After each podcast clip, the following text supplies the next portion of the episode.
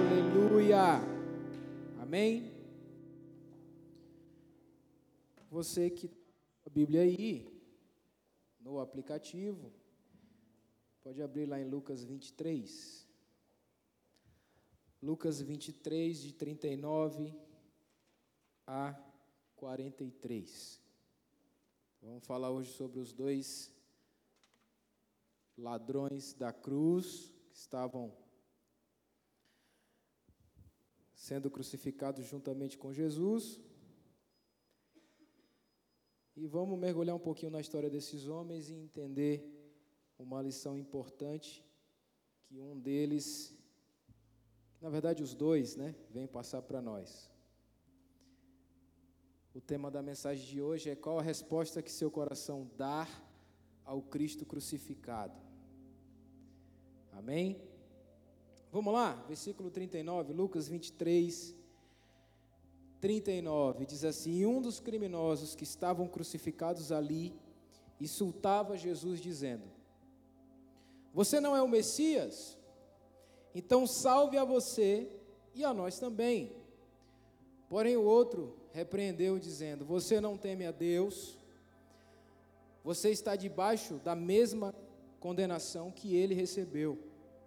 A nossa condenação é justa e por isso estamos recebendo o castigo que nós merecemos, por causa das coisas que fizemos.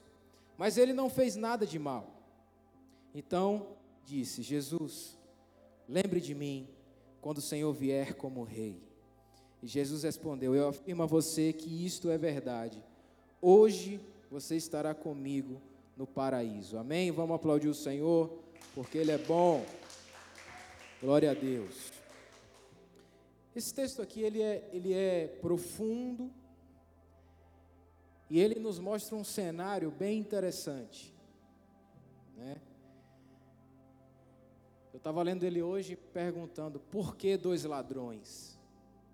Por que não dois médicos? Por que não dois advogados? Por que não dois mestres da lei? Né? Por que não dois sacerdotes? Por que dois ladrões?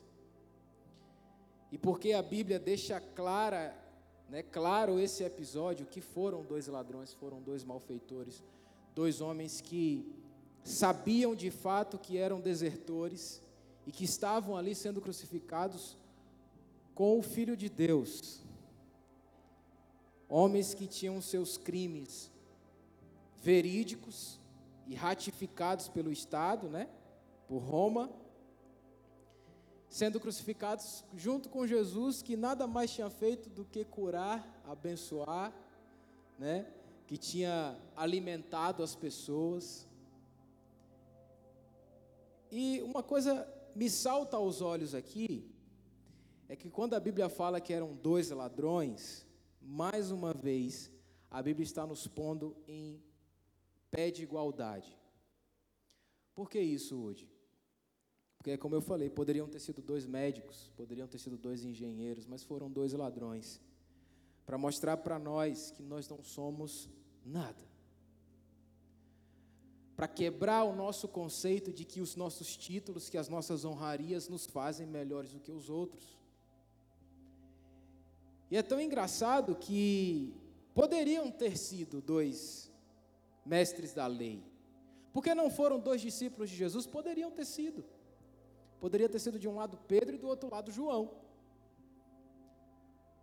Mas a Bíblia é tão fantástica, Jesus é tão maravilhoso que ele pega dois, duas escórias da sociedade, bota um do seu lado e o outro do outro lado. Para começar quebrando o nosso preconceito, para começar quebrando o nosso pré-conceito contra as pessoas, o nosso pré-julgamento, a nossa pré-formatação. Não, fulano, ele não pode, não pode ser um ladrão porque ele é médico, ele não pode ser um ladrão porque ele é discípulo de Jesus. Jesus teve um discípulo ladrão. Mas nós criamos as nossas imagens, nós criamos os nossos totens, nós criamos os nossos ídolos e colocamos nesses ídolos imagens, colocamos nesses ídolos títulos. Aí Jesus vai lá e é crucificado no meio de dois homens que estavam totalmente fora de um padrão moral da época.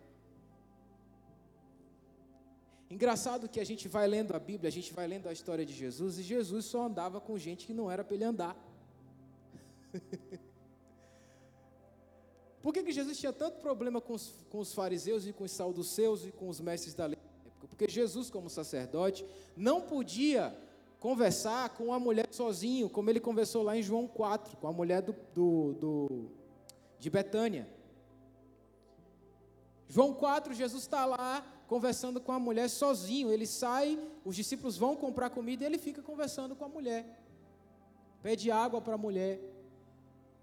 Totalmente fora dos padrões da época, totalmente fora dos padrões que estavam estabelecidos para um sacerdote da estirpe dele. Chega diante de uma prostituta, ele vai almoçar, na verdade, na casa de um, de um, de um mestre da lei. Aí entra uma mulher com um vaso de alabastro, se ajoelha nos pés dele e toca. O mestre da lei olha aquilo e fala: Esse homem não é profeta. Porque como é que ele é profeta e sabe que essa. Será que ele não sabe que essa mulher é uma meretriz, é uma prostituta? E está tocando ele e a mulher estava ali, beijando os pés de Jesus, lavando com as lágrimas com os cabelos e derramou aquele perfume maravilhoso nos pés de Jesus. Então Jesus era meio controverso. Ele não descia legal na garganta dos, dos homens da época, né? da, da moralidade, do padrão moral da época. Tanto que o mestre sacerdote da lei chega para os outros e começa a dizer: esse homem não tem poder.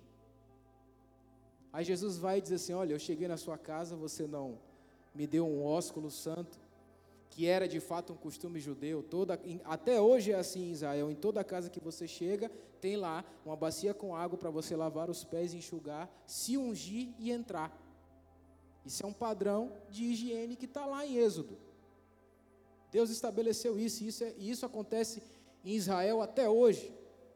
Aí Jesus chega para o mestre da lei e diz assim: Eu cheguei, você não não tinha aqui nem toalha e nem uma bacia para eu lavar os pés. Ela, desde que entrou, ela lava os meus pés com as lágrimas, enxuga com os cabelos e derramou esse óleo nos meus pés para me ungir.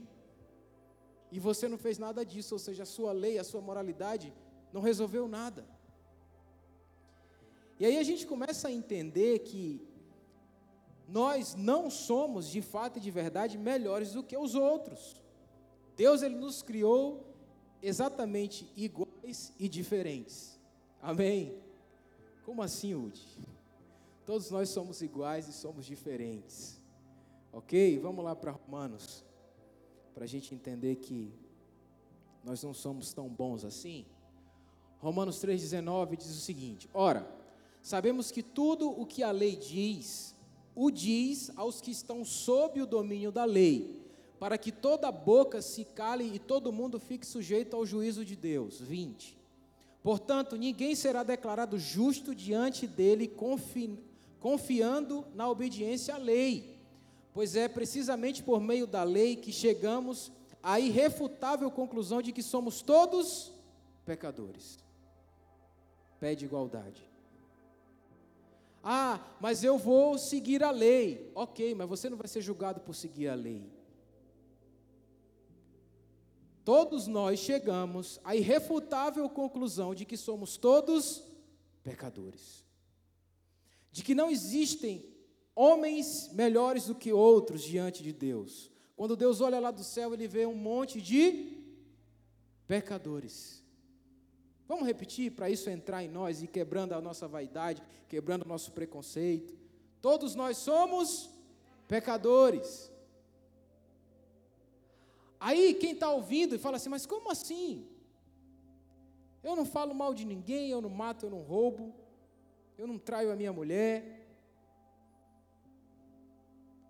Engraçado que a gente começa achando que Jesus ele veio passar um pano no pecado, né? Tipo assim, Jesus veio deixar o pecado mais leve. Jesus veio, a pessoa, a pessoa fala muito sobre a graça. Eu já falei isso aqui várias vezes, vou repetir. Na lei de Moisés dizia que toda mulher que fosse pega em ato de adultério deveria ser apedrejada e morta. Tinha que ser apedrejada e morta. As pessoas às vezes não entendem o que é amor e o que é tolerância de pecado. São coisas diferentes. Quando no episódio que Jesus encontra, que, que chegam para ele com essa demanda, Ele diz: Ok, cumpra-se a lei. Aquele que não tiver pecado com ela, seja o primeiro a tirar a pedra. Se existe algum santo aqui no meio de vocês, se existe alguém tão purificado, tão santo, que seja o primeiro a fazer a lei se cumprir. Todos saíram, deixaram a mulher lá em paz. Jesus chega para ele e pergunta: Filho, onde estão os seus acusadores? Ah, Senhor, todos foram embora. Não te acusaram? Não, não me acusaram. Então vai.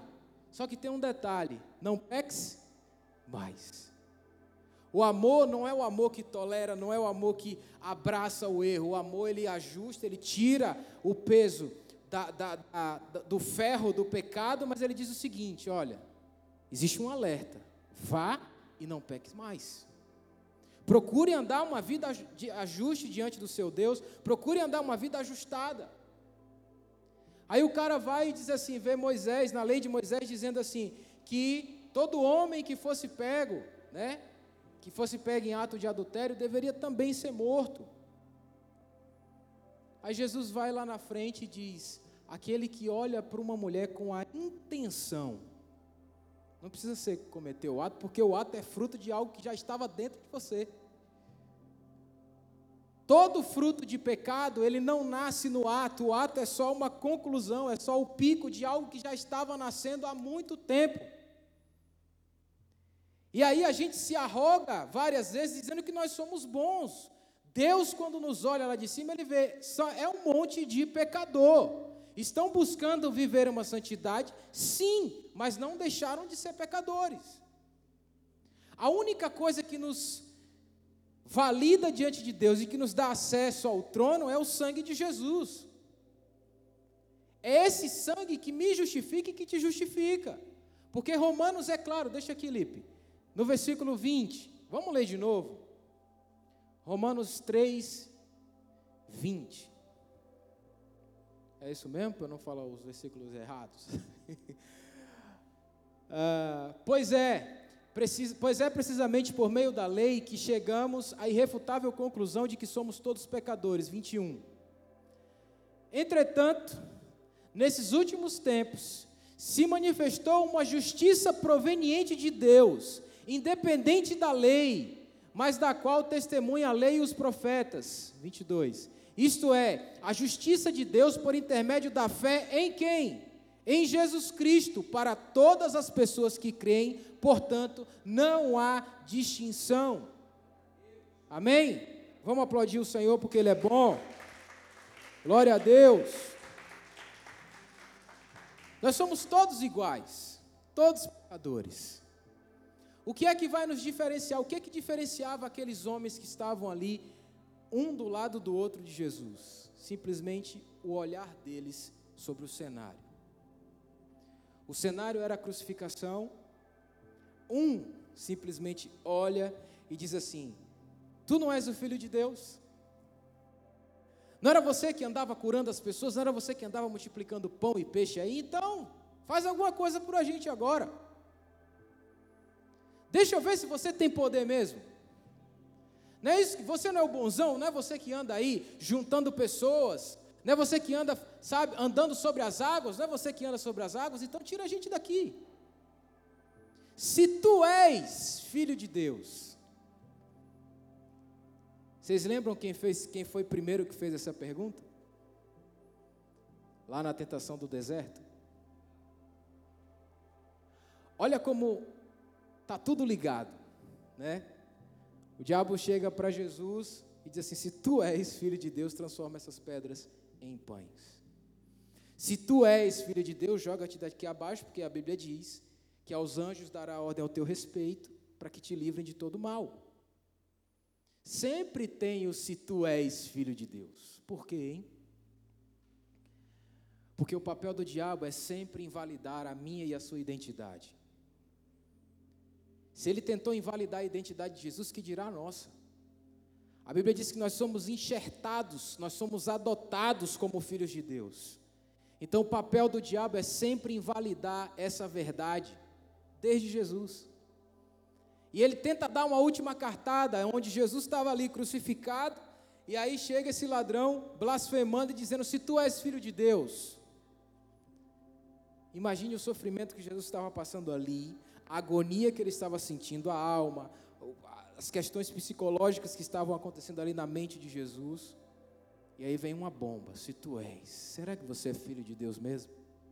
Se você fosse filho de Deus, Deus não ia deixar que, você, que isso acontecesse com você. Se você fosse filho de Deus mesmo, você tirava a gente daqui. Do outro lado, o ladrão quebrantado, ouvindo aquela situação, chama ele de louco, você não teme a Deus.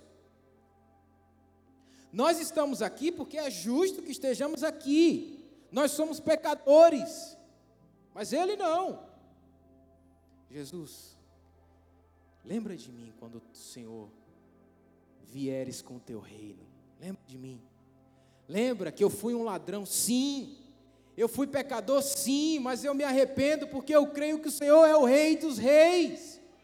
Não importa se eu sou um ladrão hoje, mas eu quero ser, eu quero entrar no teu reino. Só lembra de mim. Mas não lembra de mim como um ladrão, lembra de mim como alguém que se arrependeu.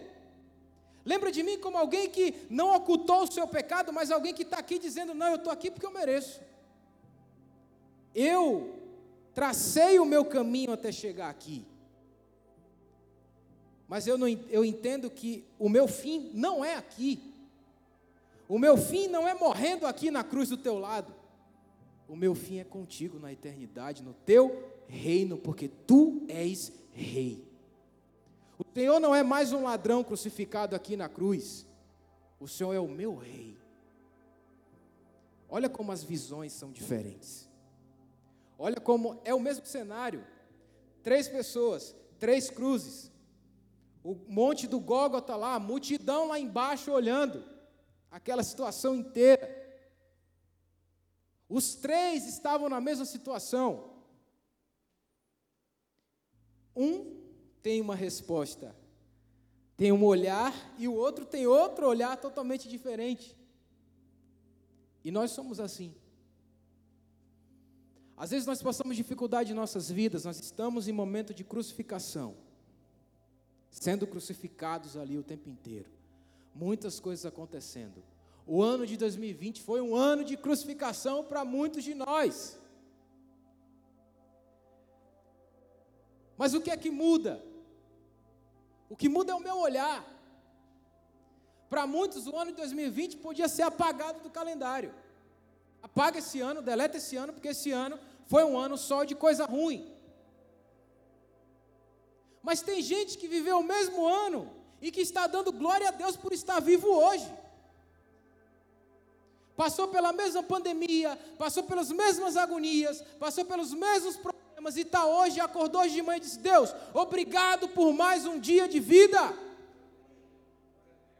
O problema é que nós olhamos, nós estamos vivendo a mesma situação e nós escolhemos olhar com o olhar daquele ladrão que estava blasfemando. Se tu és filho de Deus, acaba com a pandemia. Se tu és filho de Deus, então livra o meu parente que está lá. Já que o Senhor disse que é filho de Deus, já que esse pessoal disse que o Senhor tem poder para curar mesmo, eu quero ver.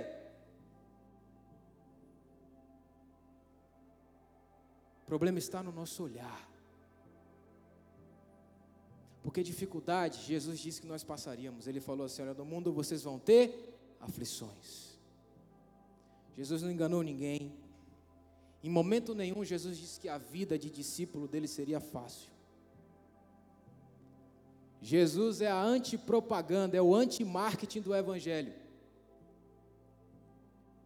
Porque quando a gente vai falar de um produto, a gente fala das qualidades. Jesus fala assim: se você quiser ser meu seguidor, pegue a sua cruz e siga-me. Ou seja, vai ter problema. Ele poderia dizer: Não, se você quer ser, ser, quiser ser meu seguidor, eu vou ensinar você a multiplicar pão e peixe. Se você quiser ser meu seguidor, olha, vai ser tudo maravilhoso o tempo inteiro. Não, Jesus só fala as partes ruins. No mundo vocês vão ter perrengue, no mundo vocês vão ter aflições. Mas tem um detalhe: tem de bom ânimo. Vocês vão passar por dificuldades? Vão sim, mas troquem a lente dos seus óculos para a lente do bom ânimo. Troque o seu olhar, olhe. Ah, a dificuldade está vindo, está, mas essa dificuldade vem para me testar, vem para me fazer mais forte, vem para aumentar a minha fé.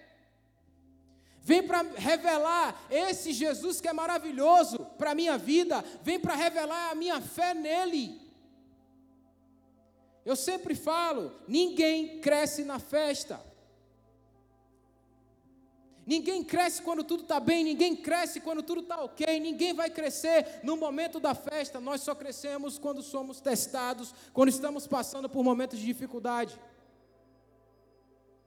Não há como a gente caminhar com Jesus e dizer assim: eu preciso amadurecer, sem passar por dificuldades, não há amadurecimento. E o que nós estamos vendo nos últimos dias é um evangelho de algodão doce, como eu sempre falo mas nunca o evangelho do pão da vida. Dois homens, no meio o Filho de Deus, e esses dois homens, cada um deu uma resposta. Qual é a resposta que o meu coração precisa dar para o Cristo, o Cristo crucificado? Qual é a resposta que eu estou dando como filho como um ladrão que está crucificado do lado dele, qual é a resposta que o meu coração dá ao Cristo crucificado? Pergunte para o do seu lado, qual é a resposta, meu irmão? Mesmo de máscara. Fala assim, deixa eu te sacudir você, tirar você da sua zona de conforto um pouquinho. Amém? Existiam de fato aqui duas respostas interessantes, a gente vai mergulhar nelas agora. Vamos falar primeiro do ladrão que blasfemava.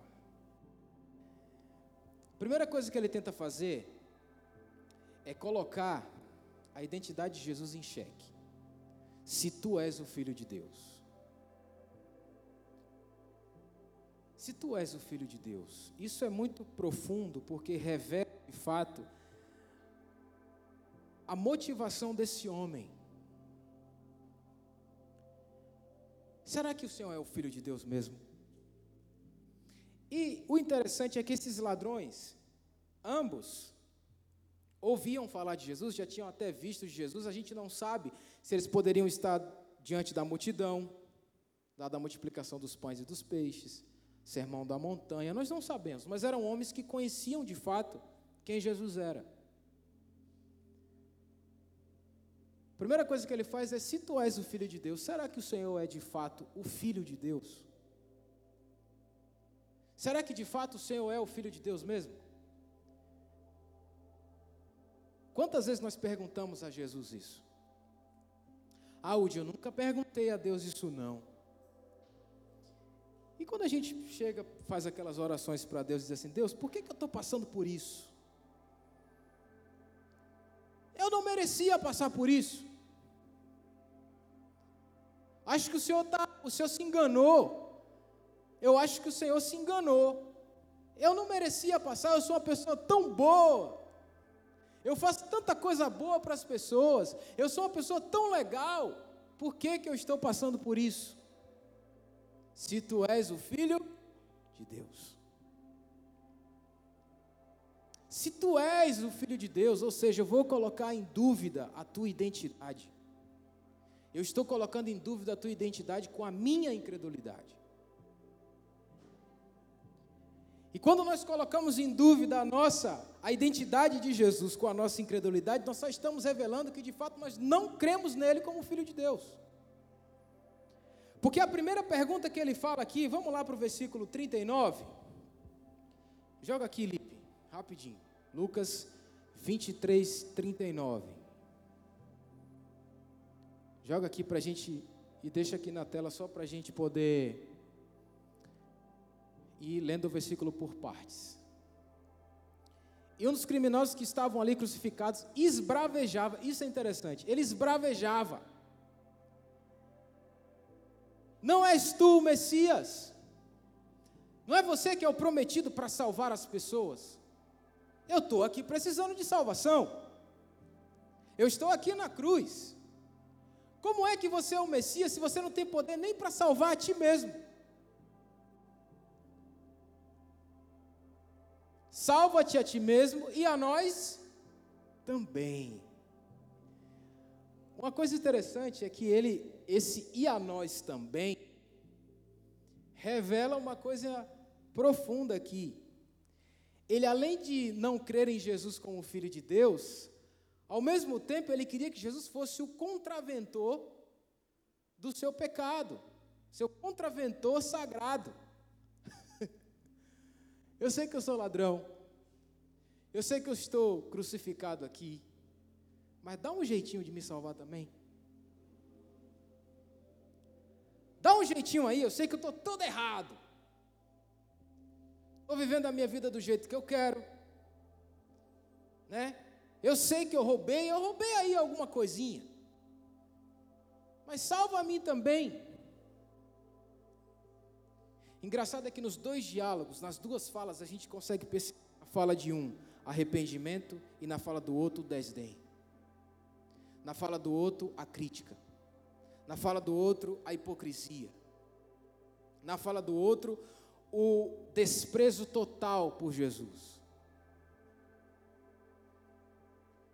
Salva-te a ti mesmo, mas salva a nós também. Arruma um jeito de salvar a gente. Nós somos ladrão, ladrões. Salva a gente em nome de Jesus. Só faltou dizer isso. Nós estamos vivendo no meio de imensas pessoas, um, um, um, número imenso de pessoas que pensam em Jesus desse jeito. É o Deus que abençoa o pecado, o Deus que abençoa a corrupção, o Deus que abençoa aquele que anda errado. Deixa eu te falar uma verdade em Deus. Deus não compactua com nada errado ainda que seja a melhor intenção do mundo, Deus, eu quero fazer isso para beneficiar alguém, é uma mentirinha branca, nem a preta, nem a marrom, nenhuma. Deus não compactua com o pecado. Pecado é pecado. E aí nós vemos hoje na, na maioria das igrejas se pregando muito essas concessões. Ah, não, não é bem assim. Diga para o irmão que está do seu lado: a Bíblia é uma só. Deus não negocia princípios. Diga para o seu irmão, diga para ele, olhe para ele de máscara. Eu sei que não dá para ouvir, mas diga para ele: Deus não negocia princípios. Não adianta. O cara está lá do lado de Jesus, ainda pede a Jesus um favor, né? Jesus, salve, eu estou todo errado, todo errado, mas eu quero que o Senhor me salve assim mesmo. Eu quero que o Senhor me salve, sabe, Jesus? Eu sei que dá aquele jeitinho brasileiro, que é uma maldição que inventaram para o nosso país, porque o nosso país lá fora é conhecido assim país de gente corrupta, um país de gente que não segue princípios. Por quê? Porque implantaram essa ideia, mas eu não aceito isso como brasileiro, amém? Nós não podemos aceitar isso.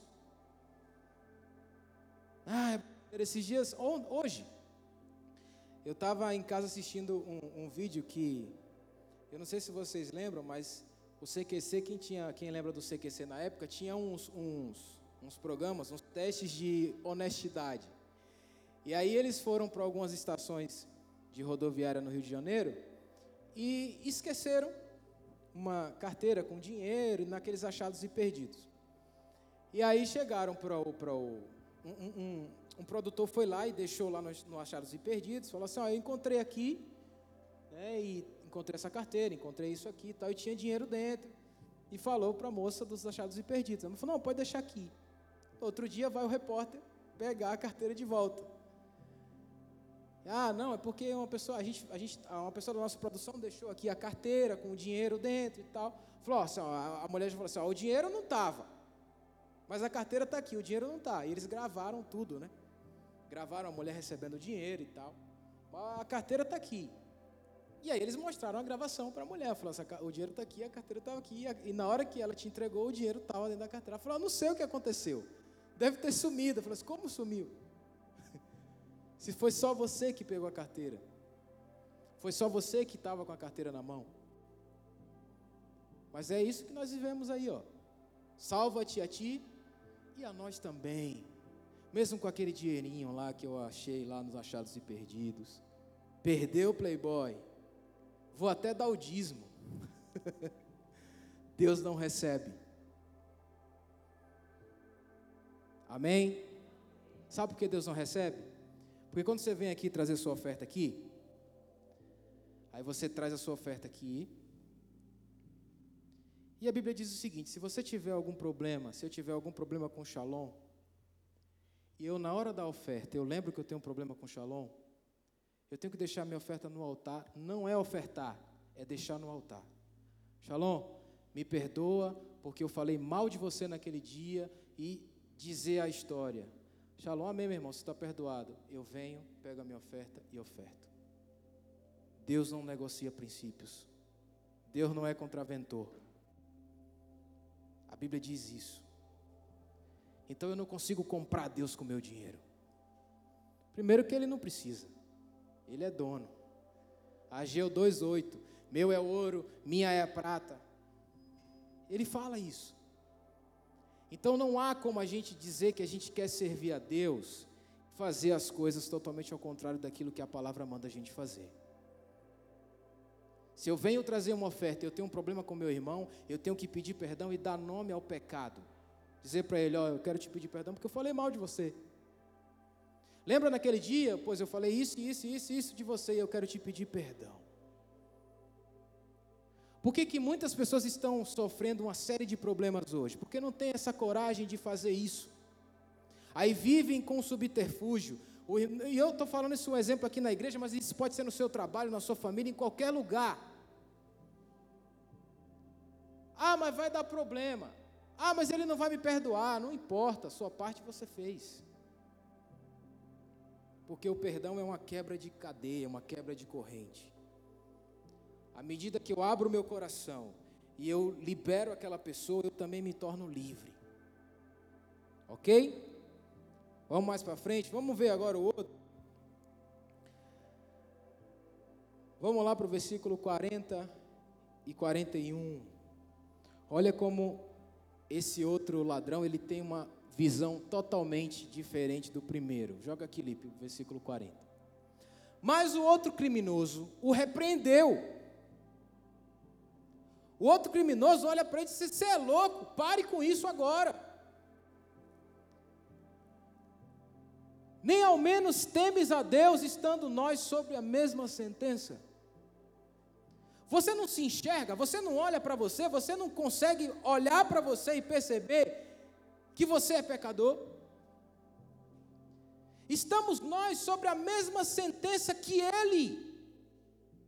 Então você não é bom para estar tá questionando a ele o que se ele é filho de Deus. Ou seja, quem é você, cara?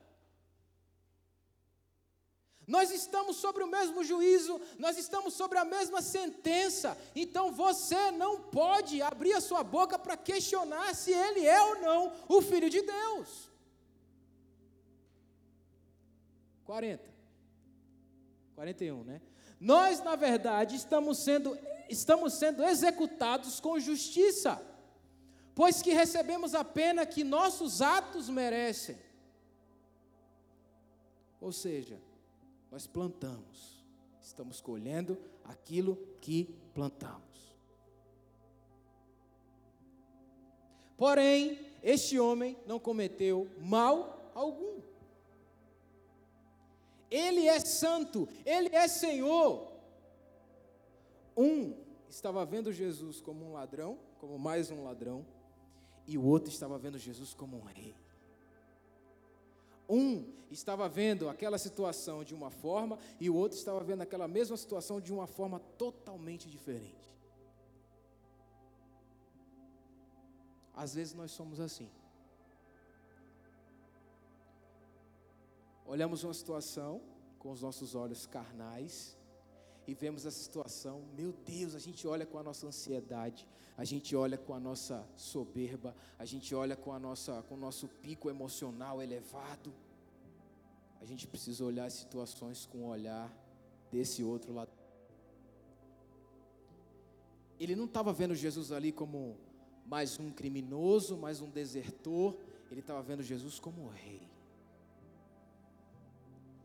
Ele chega para o outro e diz: Você é louco? Para você ele pode ser um ladrão, para mim ele é o meu rei. Ele é o meu rei. Vamos lá para 2 Coríntios 5, 19. Olha como esse ladrão conseguiu ver Jesus.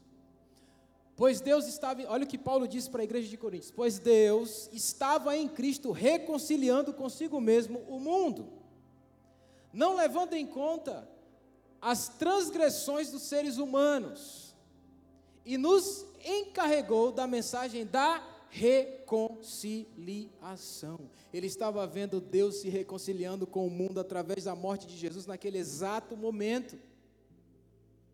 Isso aqui foi escrito quase 60 anos depois. Só que o ladrão já tinha visto isso naquele ato ali. Ele viu Deus se reconciliando com toda a humanidade. Ele disse assim: Não, o que está acontecendo aqui, eu, sendo, eu, eu estou tendo um privilégio de ver Deus se reconciliando com o mundo através de Jesus agora. Então, Jesus, por favor, lembra de mim. Porque eu sou parte desse mundo de pecador, eu sou parte desse mundo pecador, eu, sou, eu faço parte desse grupo. Esse grupo que quando você olha lá de cima, você diz todos pecaram e estão afastados da glória de Deus, eu sou parte desse grupo então já que o Senhor está morrendo aqui e que o Senhor está se reconciliando com o mundo, lembra-te de mim. Lembra de mim, não me deixa aqui não. Se ele quiser ficar, ele fica, mas é a opinião dele. Eu sei quem o Senhor é. Eu te conheço.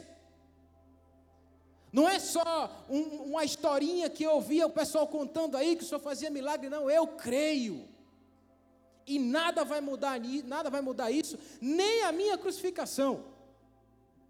Porque a dor que eu estou sentindo aqui é insuportável, mas ela não tem poder de apagar o que eu vejo e o que eu estou vendo aqui. A minha dor não tem poder de apagar, ver, de ver, de abrir os meus olhos e ver Deus se reconciliando com o mundo. Diga para o seu irmão: os seus olhos precisam estar abertos Vamos, igreja, fala aí. Eu sei que está com a máscara, mas fala aí. Fala para o seu irmão, seus olhos precisam estar abertos. Esse ladrão, ele tinha um temor no coração. Ele chega para o outro e diz assim: Você não teme a Deus? Em que mundo você vive? Você não teme a Deus, você não está conseguindo ver o que eu estou vendo. Você não está conseguindo enxergar quem Ele é. Como é que você está falando tanta bobagem? Você não teme a Deus, você é louco, você não está conseguindo enxergar quem Ele é. Ele tinha um temor no coração. Quantos de nós estamos perdendo o nosso temor? E temor não é ter medo, temor é respeito. Temor é respeito pela palavra, temor é respeito pela vida de oração, temor a respeito pela adoração que está sendo. Uma coisa, eu fico abismado, às vezes, chegar em lugares, e uma, uma certa vez, eu estava conversando com uma pessoa, e essa pessoa falou para mim: Ah, não sei por que, que vocês ficam. A gente chega em algumas igrejas, e aí o pessoal manda a gente levantar para ler a Bíblia. Para que isso, né? Eu falei, sabe por que isso? Para tratar a nossa irreverência. Áudio, mas eu acho meio. Eu falei, é porque nós somos irreverentes. Ah, não, mas então você quer dizer que tem que orar só de joelho? Eu não estou dizendo isso. Eu não estou dizendo que você tem que ser um litúrgico religioso. Eu não estou dizendo isso. Eu estou dizendo que você precisa de fato ser reverente a Deus. Porque, por exemplo, às vezes o cara é reverente para dar o dízimo, não, eu não posso deixar de dar o meu dízimo.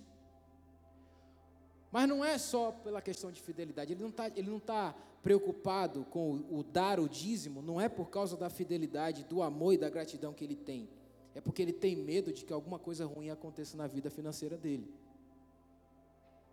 Então isso não é reverência, isso é medo. Eu devolvo o dízimo por amor. Eu devolvo o dízimo por gratidão. E eu devolvo o dízimo para investir na vida de outras pessoas que precisam ouvir essa palavra. Então, a gente não precisa devolver o dízimo aqui, a oferta que você dá aqui, não é para você ficar, não, eu preciso dar porque a igreja precisa. Não, você tem que dar porque o evangelho precisa ser pregado. Quando você muda a mentalidade, aí acaba o medo. Ah, não, se eu não der, o devorador vai vir para a minha vida. Quem é o devorador diante do Deus que você tem? A gente fica dando poder ao diabo que ele não tem. A Bíblia diz que ele já foi vencido na cruz do Calvário. Lucas 10, 19, joga aqui, Lipe. Jesus nos dá poder e autoridade para pisar em serpentes e escorpiões, em toda a força do maligno, e nada, absolutamente nada, nos causaria dano algum. E por que, que a gente dá tanta moral para o diabo? Não, porque se eu não der meu dízimo, é. Mano, se você não der seu dízimo, você tem que pensar assim: se eu não der a minha oferta, se eu não der meu dízimo, pessoas vão deixar de ouvir a palavra. Porque enquanto você semeia aqui nessa casa, essa oferta vai para o mundo inteiro. Essa oferta que você oferta aqui está levando sustento para um missionário na Índia, está levando sustento para um missionário na África, está abrindo uma igreja em qualquer outro estado desse país. Olha o que é que diz aqui. Isso é Jesus, tá? Atentai, ou seja, estejam espertos. Eu vos tenho dado autoridade para pisardes de serpentes e escorpiões, assim como sobre, como sobre todo o poder de quem? Do inimigo.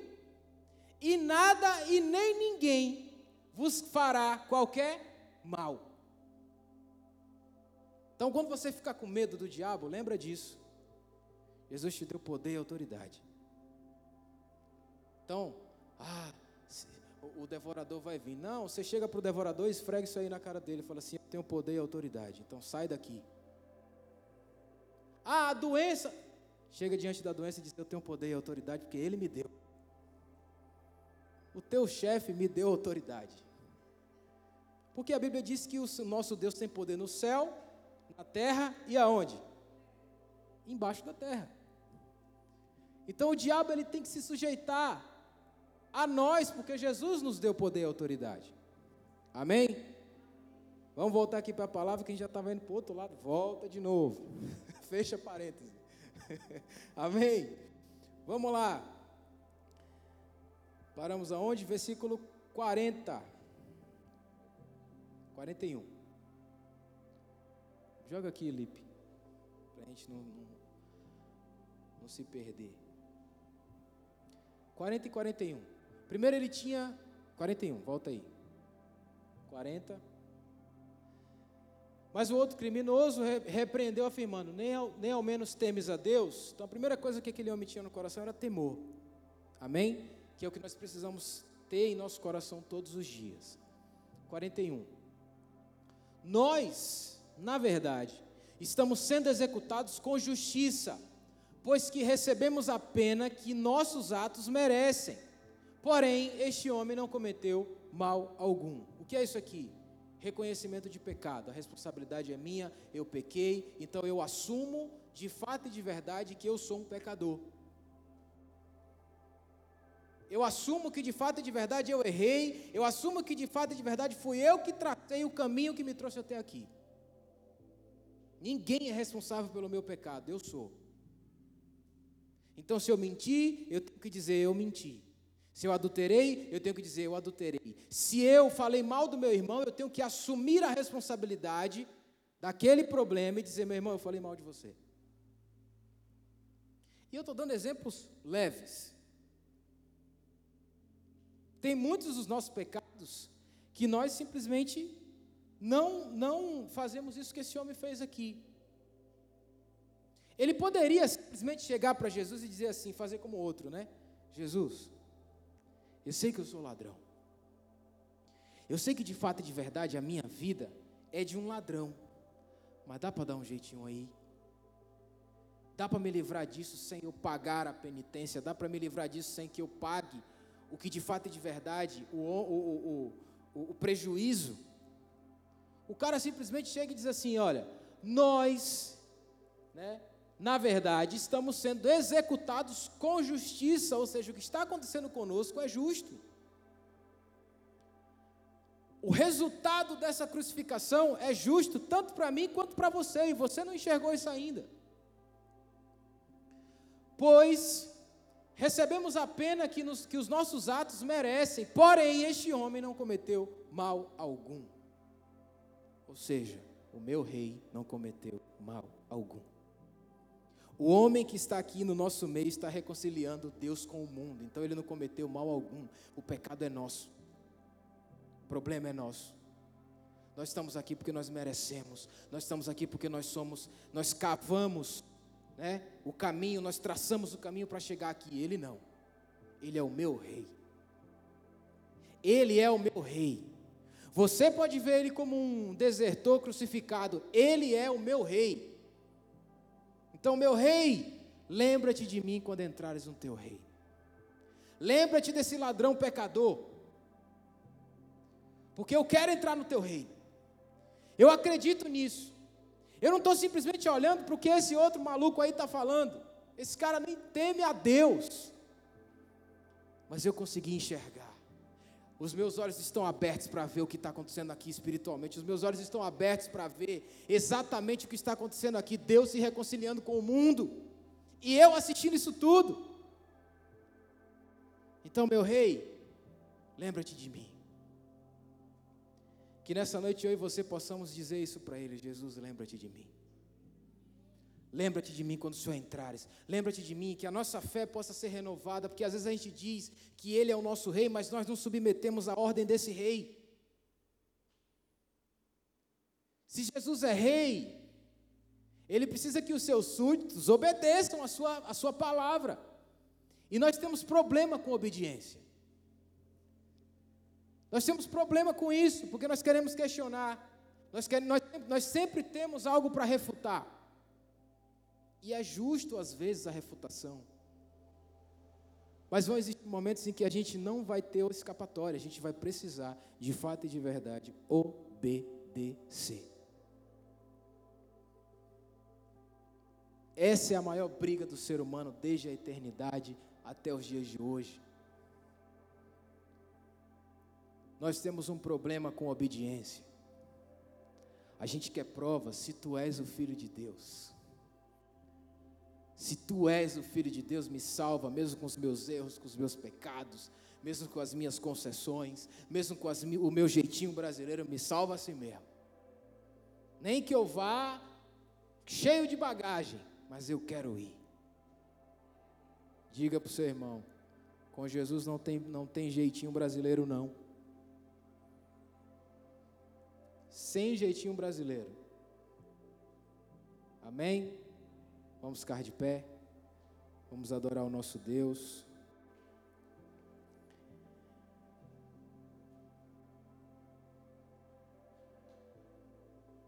Eu sei que Ele está aqui.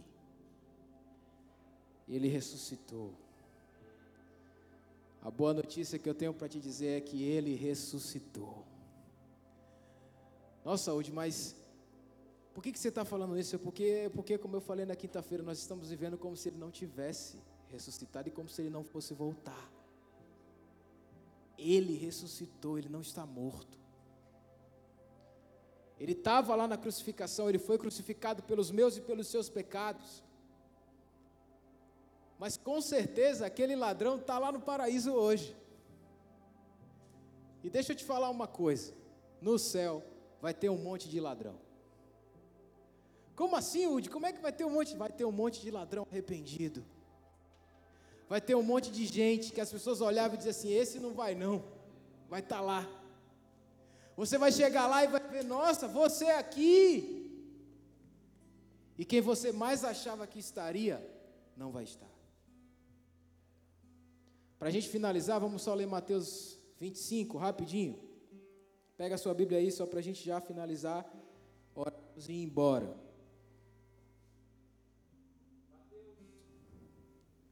Ei, ei, Mateus 21, 1. Joga aqui, Lipe, rapidinho.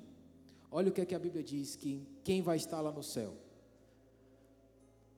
Qual dos dois, isso aqui Jesus terminando a parábola dos, dos filhos, né? Ele diz assim: qual dos dois fez a vontade do Pai? Aquele, e ao que eles responderam: o primeiro.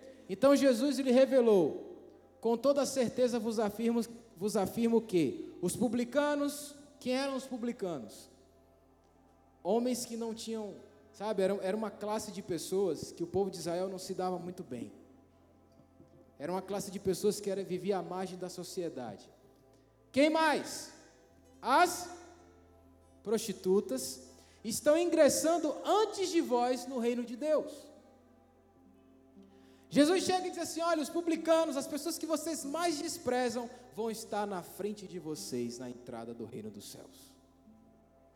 O que, que ele quer dizer com isso aqui? Não é pelo nosso juízo, não somos nós que temos que dizer quem vai e quem fica. Porque no nosso juízo normal a gente ia dizer assim: não, um ladrão não pode entrar primeiro no reino dos céus, não, porque foi um ladrão que inaugurou o reino dos céus. Foi um ladrão, foi alguém que não tinha nenhum tipo de valor para a sociedade, foi alguém que todo mundo olhava e dizia: é ladrão, está morrendo porque tem que morrer, está morrendo porque de fato e de verdade tem que morrer. Mas a graça de Deus ela é escandalosa. A graça de Deus é para romper os nossos preceitos. A graça de Deus é para romper os nossos, a nossa moralidade. A graça de Deus ela vai romper todo o nosso intelecto humano. E bota um ladrão para inaugurar o reino dos céus. Que nessa noite, nessa noite nós possamos quebrar os nossos padrões. Que nessa noite essa graça escandalosa ela venha para tirar de nós todo preconceito. Que essa graça ela venha arrancar de nós todo olhar de juízo sobre o nosso irmão. Que essa graça ela venha nos colocar e nos mostrar que nós somos iguais, somos pecadores. Mas que nós precisamos ter um olhar diferente em qualquer situação, não um olhar de julgar o outro, que eu não possa nesse ano de 2021 que eu não possa de fato e de verdade estar julgando ninguém, mas que eu lembre que eu também sou aquele ladrão da cruz. Que eu possa dizer: Jesus, lembra-te de mim. Lembra-te de mim porque eu preciso entrar no teu reino. Converte o meu olhar. Mude o seu olhar nessa noite. Eu queria que você levantasse suas mãos, fechasse os seus olhos e começasse a orar. Avalie, avalie como o que você fez esse ano de 2020. Você mais reclamou ou mais agradeceu? Você olhou o ano de 2020 com a visão do ladrão que estava blasfemando ou com a visão do ladrão que tinha se arrependido dos seus pecados? Essa noite é noite de conserto. Você ainda tem oportunidade, o ano ainda, o ano ainda